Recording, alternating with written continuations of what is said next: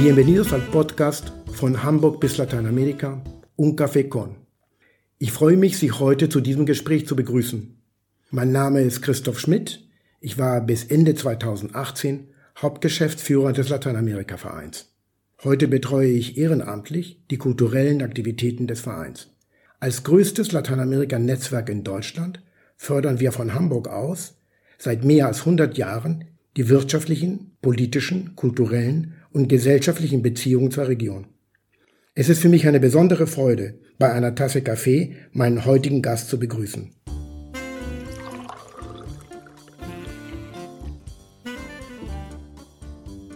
Dr. Katharina Zusein-Wittgenstein führt als Senior Director die Geschäftsstelle des Auktionshauses Sotheby's in Hamburg. Sie hat in Wien Geschichte und Kunstgeschichte studiert. Ende der 80er Jahre startete sie ihre berufliche Laufbahn am Londoner Kunstmarkt. Von 1993 bis 1997 war sie die Leiterin des Sotheby's Repräsentanz in Prag. Anschließend wurde sie Direktorin des Mucha Museums in der gleichen Stadt. Seit 2003 ist sie wieder bei Sotheby's und leitet jetzt die Hamburger Niederlassung dieses international agierenden Auktionshauses. Frau Zusein-Wittgenstein, Sotheby's ist ein Name, ein Drehpunkt für Kunst, natürlich auch sicherlich für lateinamerikanische Kunst, besonders in den USA. Erzählen Sie uns, wie jetzt diese Kunst dort wahrgenommen wird.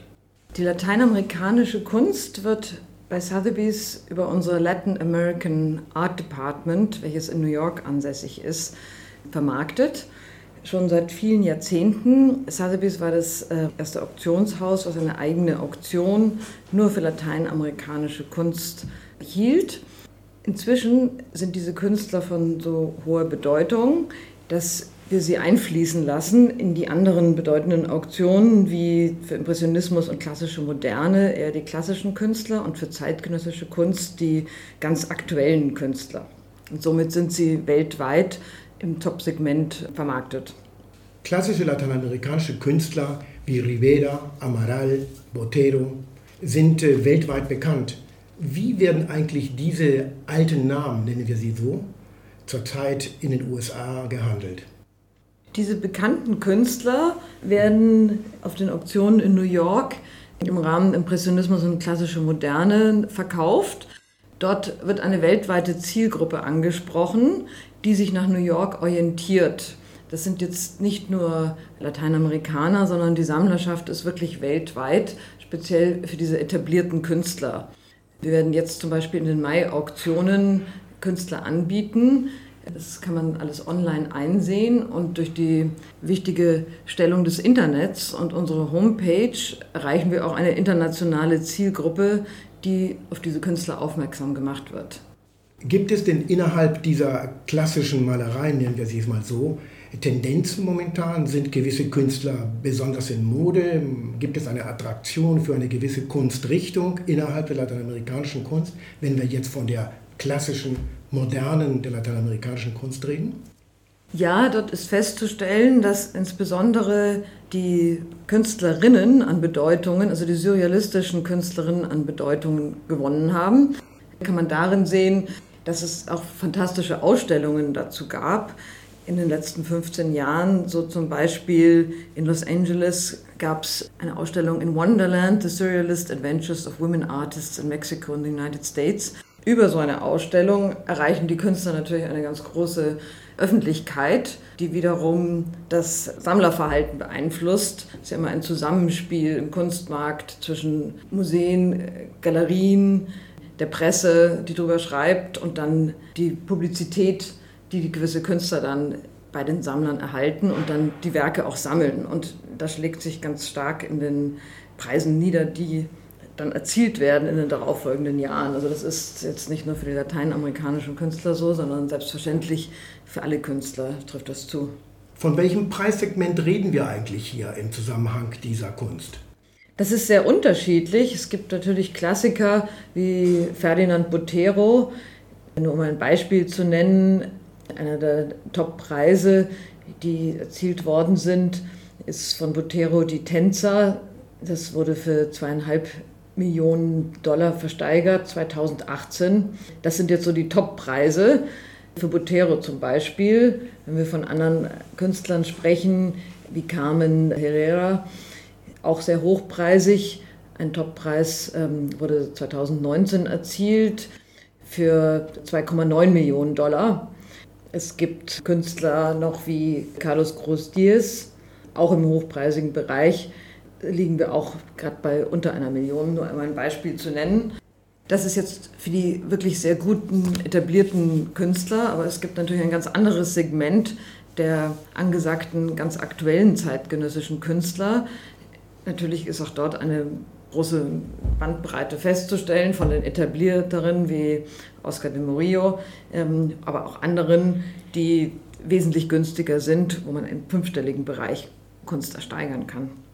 Sie nannten vorhin auch einige moderne lateinamerikanischen Künstler. Ist es eigentlich so, dass diese modernen Tendenzen der Kunst auch nach Europa rüberschwappen? Und wie verhält sich diese Entwicklung auf dem europäischen Markt? Entscheidend für den Bekanntheitsgrad von Künstlern sind ja nicht nur Auktionshäuser, sondern ein ganz wesentlicher Bestandteil spielen die Galerien, die die Künstler vertreten oder den Nachlass vertreten. So sind zum Beispiel Künstler wie Felix González Torres und Oscar Murillo von Zwirner repräsentiert oder aber Beatrice Milhazes von White Cube oder auch Gabriel Orozco. Und diese Galerien stellen dann die Künstler auf den Messen aus, die natürlich jetzt im Jahr der Pandemie leider nicht live stattgefunden haben, sondern nur im Internet, aber dennoch vermarkten sie diese Künstler und das ist ganz wichtig, um sie eben auch international zu vermarkten und bekannt zu machen. Wenn jetzt äh, nicht Pandemie ist, reisen ja die Sammler zu den gängigen Kunstmessen nach Basel oder zu Fries nach London, wo sie diese Künstler sehen, die dann zum Beispiel am Beispiel London dann auch zeitgleich in den Auktionen von allen großen Auktionshäusern angeboten werden.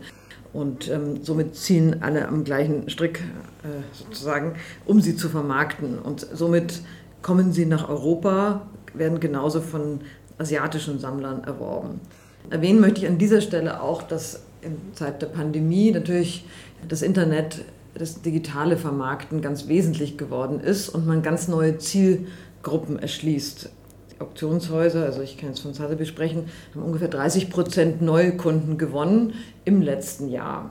Natürlich fallen auch manche Kunden weg, die nicht so internetaffin sind, aber der Zuwachs von komplett neuen Kunden ist enorm denen dann auch lateinamerikanische Kunst auf diesem Wege präsentiert wird, zu der sie normalerweise vielleicht auch nicht so Zugang hatten. Und das ist auch ein ganz interessantes Phänomen, dass man eben auch für lateinamerikanische Kunst einen erweiterten Kundenkreis gewonnen hat. Wenn man in Europa zum Beispiel äh, die Documenta oder die Biennale in Venedig besucht, sieht man in letzter Zeit sehr viele südamerikanische Künstler, die dort präsent sind teilweise auch mit besonders großen Objekten. Werden eigentlich solche großen Objekte auch in einem Auktionshaus angeboten oder gibt es da andere Kanäle, wie diese Objekte vielleicht bei einem Sammler oder in einem Museum landen? Die großen Objekte werden überwiegend von Galeristen vermittelt, weil die einfach zu kompliziert sind, über Auktionen zu verkaufen. Sind schon, haben eine sehr spezifische Zielgruppe, weil der Durchschnittssammler kann ja solche Objekte nicht bei sich zu Hause aufstellen, eher in Firmengeländen oder größeren Sammlungen. Also generell werden kompliziertere Arbeiten über die Galerien vermittelt und nicht über die Auktionshäuser. Wir haben ja im Jahre 2019 den kolumbianischen Künstler Oscar Murillo gesponsert im Kunstverein gemeinsam mit anderen Unternehmen. Und diese Ausstellung zeichnet sich aus durch besonders große Objekte, die, wie Sie richtig sagen, teilweise auch an Stiftungen gegangen sind oder an lateinamerikanische Museen. Ich fand Ihre Unterhaltung und das, was Sie uns heute als Einblick gegeben haben in die lateinamerikanische Kunst, ausgehend aus dem Thema Auktionshäuser, aber auch wie eigentlich Galerien heute agieren, sehr interessant. Und Frau Susanne-Wittgenstein, ich danke Ihnen sehr für Ihr Gespräch. Gerne möchte ich schließen mit der Anregung, wenn Sie sich dafür interessieren, ein Werk zu erwerben, dass Sie einfach auf die Homepages der internationalen Auktionshäuser gehen und unter einer Search-Funktion einen Künstlernamen eingeben, werden Sie meist auf Ergebnisse stoßen, die Sie zu den Auktionen führen, in welchen Werke von den Künstlern angeboten werden. Und dann könnten Sie sich an der Auktion beteiligen und ein Werk erwerben. Das ist eine sehr gute Methode, um sich zu orientieren und eventuell auch etwas zu kaufen und ist in dem letzten Jahr sehr ausgereift worden. Einfach aufgrund der Pandemie, da es kaum gedruckte Kataloge mehr gab, die verschickt worden sind, sondern das ganze Auktionsgeschehen und alles, was dazugehört, online gestellt worden ist.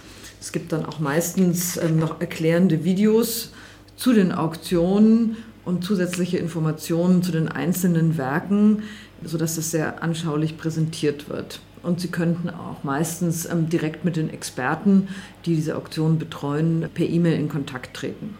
Eine sehr interessante Anregung. Ihnen nochmals vielen Dank, dass Sie uns heute hier in Hamburg besucht haben. Danke auch sehr.